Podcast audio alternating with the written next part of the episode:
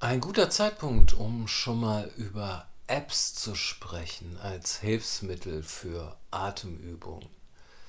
Funktioniert ganz gut. Meistens ist irgendetwas voreingestellt, was sinnvoll ist.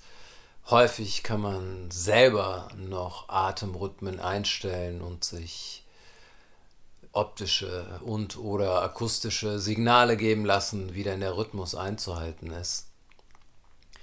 Die einen haben Statistiken, die anderen nicht, zählen deine Sitzungen oder nicht. Alles eine Frage von individuellen Vorlieben. Grundsätzlich gibt es keine App, wo ich sagen würde, die ist aber sehr viel besser als die andere hier. Deswegen an dieser Stelle eine Empfehlung, falls man sich nicht damit beschäftigen möchte. Breathe von Joachim Nohl, N-O-H-L, ist für mich eine klar gegliederte, einfach zu bedienende, kostenfreie App, die es sowohl für Android als auch für iOS gibt. Nicht, weil ich diesen Menschen kenne oder weil ich dafür bezahlt werde oder sonst irgendetwas. Das ist eine einfache Möglichkeit. Sonst eine weitere, sehr viel einfachere Nicht-Smartphone-Möglichkeit, die einen zwingt, etwas mehr selber zu zählen, ist ein Metronom, das man einfach einstellt auf 60 Beats per Minute und dann kann man seine Sekunden selber zählen und weiß, dass man nicht schneller oder nicht langsamer wird, was je nach Atemübung durchaus passieren kann.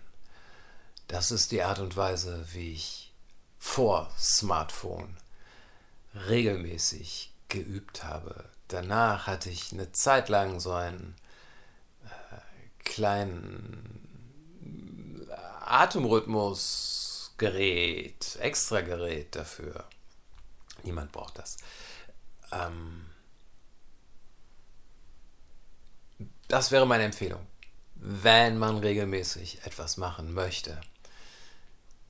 Eine von diesen Apps sich aussuchen, ausprobieren und es sich zur Gewohnheit machen. Gewohnheiten kann man relativ schnell etablieren. Man muss nur auch wissen, wofür. Und diese vier Minuten am Tag, die das am Anfang vielleicht dauert, oder fünf, findet man im Grunde immer. Und vielleicht ist so eine App, die man auf dem Telefon hat, eine weitere Motivationshilfe. Vielleicht auch nicht. Das ist hier nur der Hinweis gewesen. Sowas gibt's, kann man sich runterladen kann sehr hilfreich sein.